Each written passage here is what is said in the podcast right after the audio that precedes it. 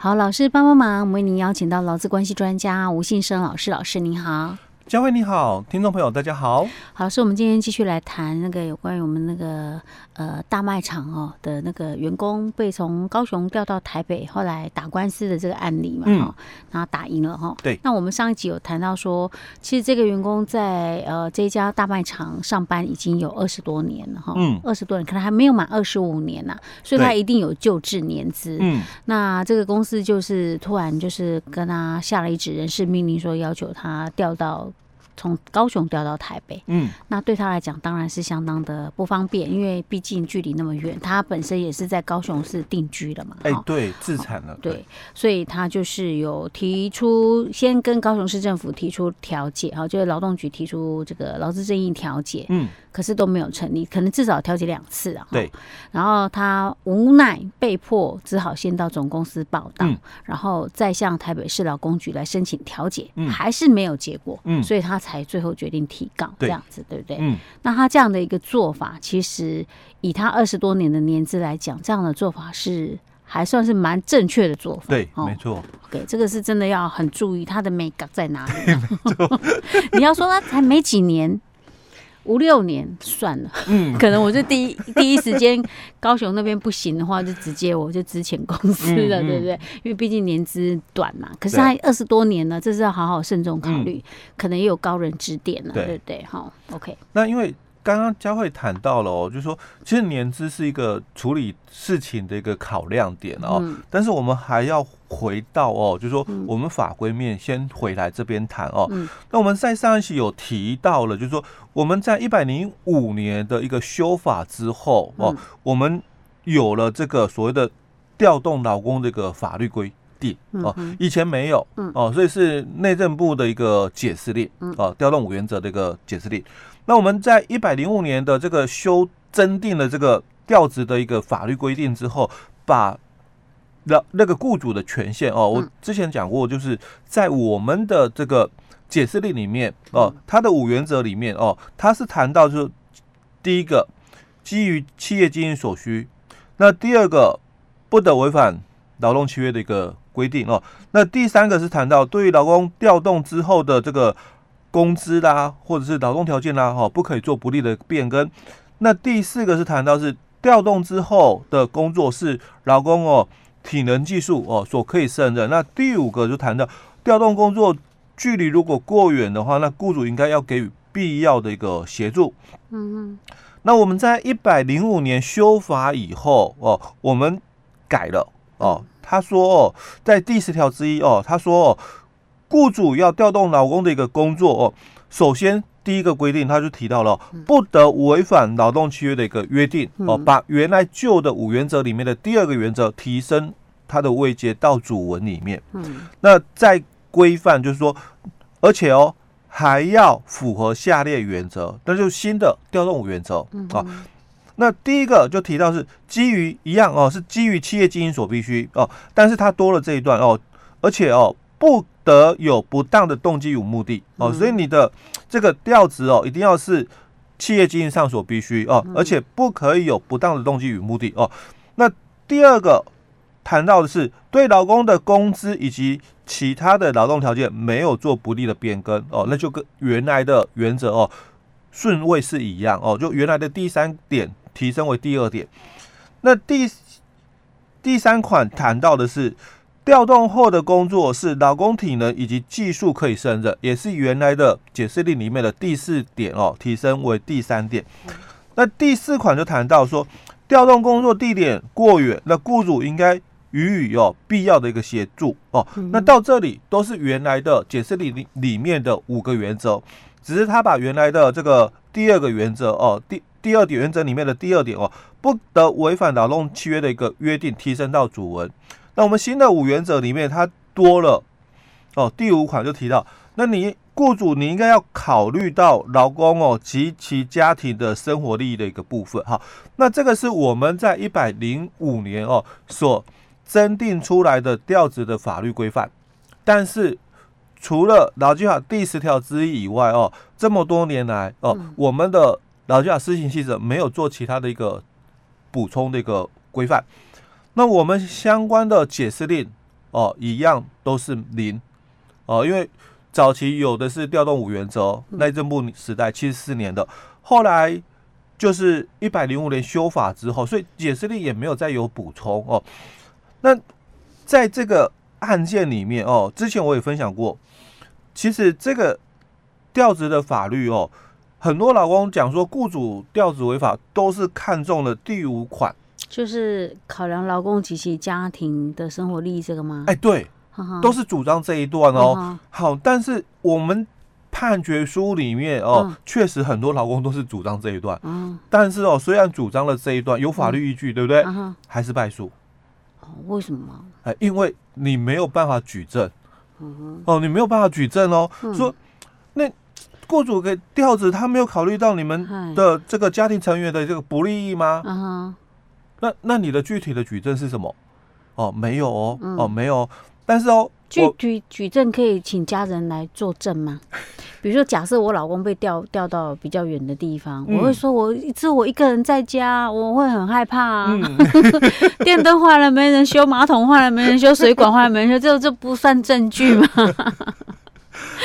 好，所以我们是要比较具体的，因为这个是你们自由新政的哦。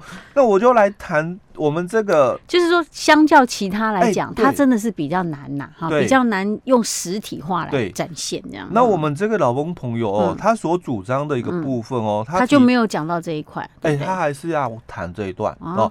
所以他提到的，当然在我们脑洞事件法里面哦。他有这么一个规定哦，如果我没有记错条文的五十条的规定哦，就是调职的这个合法性的一个问题哦，所以他还是打了这个官司，但是他主要的是引用到我们劳动事件法五十条的一个部分，就是调职违法哦，调职违法哈，那所以他还是打确认雇佣关系，就是我的职务哦，就是要回到高雄了哦，我的薪水哦，当然就是照原来薪水，所以。案例里面谈到他的薪水哦，从高雄到台北，嗯，薪资没有减少，没有减少，薪资没有减少，嗯，因为我们这个劳基法的第十条之一哦，他强调了嘛，雇主要调动劳工的职务，嗯，哦，不是不可以哦，但你不可以违反劳动契约的约定啊，那所以他没有把他调降薪资，哎，对，是 OK 的啊，对，我们一个一个来审查哦。他在这个公司任职了二十多年，嗯，那他也接受了很多次的职务的一个异动喽，嗯，那相信哦，可能在他们双方的一个契约约定里面，应该有这么一个规范在，是，要不然他之前都有被调动啊，调到嘉义啊、台南，只是说都在南部而已，对，哦，那所以这个部分哦，我觉得应该比较没有问题，没有所谓的违反劳动契约的约定哈。那接着就是雇主他要举证喽，因为。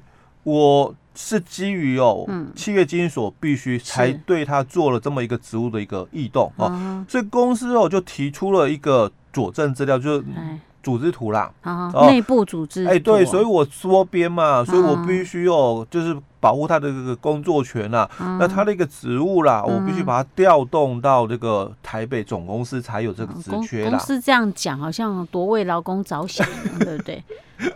对。所以哦，法官也讲了，嗯、我我也看不出来。嗯，然后你给我的那个组织图看不出来，你有缩编的必要。哎，对，所以他可能根本没缩编。经营上所必须哦，嗯、但是这个哦，我们还是先把它摆到一边去哦。Okay, 好，那接着我们再看哦，嗯、这个第二款的部分，就是对于劳工的工资跟其他劳动条件未做不利的变更，嗯、所以他薪水没减少哦、嗯、哦，所以他做的工作内容可能就都差不多，因为他讲嘛。嗯。我我高雄没有这个你现在的这个工作嘛，哦，没有你现在这个工作，但是我台北总公司有，哦，所以你应该是这个来台北总公司哦，提供劳务哦，是，所以他的工资哦，劳动条件一样哦，应该都没有做不利的一个变更了，所以好像这个也没有违反嘛，对对，好，这条没违反。那再哦，第三个部分嘛，哦，那也也符合了规定，就是这个工作是你原来的工作哦，所以。你的体能技术可以胜任，因为我没有跟你调到完全不同的部门去。对，好，那在第四个就问题就开始浮现哦，调动地点过远嘛，嗯。那雇主要给予必要的一个协助，就是在卡在这个地方。好，那你有吗？公司说有，哎，哦，我有提供他一笔哦，这个搬家费。哦，而且他给他一个月薪资哦，就搬家费用。哦，你从高雄嘛搬到台北，那搬家的费用公司帮你支付。哦。不过这个就这样子而已，哎，对，就这样子而已，其他都没有了。哎，对。可是很多人说，哎，他给他一个月搬家费用，以他薪资七万多块来讲，给七万多块也不少了。只是他是一次就一笔给一笔而已哦，后面我不管你了。那那问题就来了，而且。老公讲了，这笔钱我还没拿到、嗯、哦。当然，因为才刚调职嘛，哦、呃，所以有可能呢、啊。他在调解的时候还没有拿到。哎，对对，那在诉讼的一个部分也还没拿到，嗯、因为已经进入争议点了哦，嗯、可能公司也还没给哦。但、嗯、这个我们先暂时不讨论哦。嗯、但是他只有给这么一笔哦，嗯签家费哦，嗯，那有没有符合哦？我们第四款里面所提到的哦。雇主应予以必要协助，对，所以我给你签加费了。可是我签加了之后哦，那我所在台北我所增加出来的一个负担呢，那有没有够？就我们接着要谈到第五款哦，那有没有符合哦？他们家庭成员的不利益的损失？有啊，因为他以前住在高雄，还可以照顾母亲。嗯，啊，现在他到台北去，他就没有办法那么常陪在母亲身边了，嗯、对不对？可能就兼顾不到照顾。所以我可能哦，一个月哦，哦，一次两次嘛，对不对？好一次太少了，两次哦，刚刚好了。然后通勤回家如。如果你说每个礼拜好像又有点超过嘛，哦，所以你至少嘛，你要给人家就是通勤的。费用，高铁台北来回，哦，那我所知道大概一趟次来回大概三千多，哦，那两个趟次嘛，哦，大概六千多块了，是，哦，好，那这个应该要予以补助吧，哦，再来哦，我们两地的这个生活水平的一个差距，嗯，消费水平。是，哦，那这个差距你有没有考虑到？嗯，哦，那这个就是法官在里面所提出来的哦，那以我们。在新闻里面看到最后的一个判决里面，法官说了嘛，嗯。这个调职哦不合法，所以哦这个公司啊，必须让他哦调回高雄，哦，那哦。要他要要求他调回去，对，要调回去高雄。哦。好，那他现在还在台北上班嘛？对，所以在台北上班哦，那他的损失哦，哦公司要给。嗯。哦，所以他在台北任职这一段期间哦，嗯，你两地生活的这个消费水平的差距，嗯，嗯。哦，大概八千多块，嗯哼，再加上八千多块，它怎么算的啊？就依照我们主机处那边的统计资料哦，哦高雄台北的消费水平，嗯。哦，那差距是多少？嗯、那以这个哦，就我刚刚讲八千多块，嗯，做这个必要协助的一个部分，你有没有给予？哦，所以我刚刚才会谈到说。你只给一次的签家费哦，嗯、好，那有没有符合我们这个第十条之一里面哦，雇主要给予的一个必要协助？嗯、那你这个必要的一个协助有没有符合哦？嗯，填补劳工家庭成员这个不利益的部分是哦，嗯，那。显然是没有嘛，因为所以他为什么公司会败诉？你薪水一样，可是高雄跟台北哦，消费水平按照我们主计处那边的统计资料，两地的落差每个月哦，落差大概八千多块。那我们这个员工，嗯他从台北回高雄，嗯我们高铁哦来回车票嘛，哦大概快四千块，三千多块。通常也是不会用高铁来算呢，用台铁会用客运。不过。我们这个不是那个，就是说，呃，比如说上课补助啊，哦那种的哦，所以可以依照我实际的哦，依照我实际的一个需要哦。好，那我实际的一个需要嘛，一大多数的人哦，他如果是我们讲到高阶主管哦，时间对我是很重要的哦，所以我可能会考虑到比较快的一个方式了哦。那我就从台北搭高铁哦，大概不到两个小时左右哦，所以。法官就讲，那一个月嘛，两次算合理嘛，所以两次的这个高铁的来回的一个车票，所以他这样算起来，他就是要一个月要一万多，一万五左右了。我们刚刚有讲哦，八千多块、六千多块加起来的话，大概就快一万五哦。所以法官就谈喽，那你要让他回到高雄上班，是那在回到高雄之前哦，每个月哦一万五的一个损失，你要补贴给他。哦，是。OK，所以他这个案例就是要告诉我们，不要轻易屈服。其实老师，他那个一九九七年进入公司，对不对？嗯、到二零一九年，他被他被要求调职的时候就已经是多少年？我看已经是二十二年左右了，就快符合退休条件了。他、啊、现在已经二十二零二一了，又两年了耶，嗯、所以他已经可能二十四年了嘞。对，怎么样都要跟他拼一下，拼到满二十五年。好，是我们的例子分享到这里。嗯，好。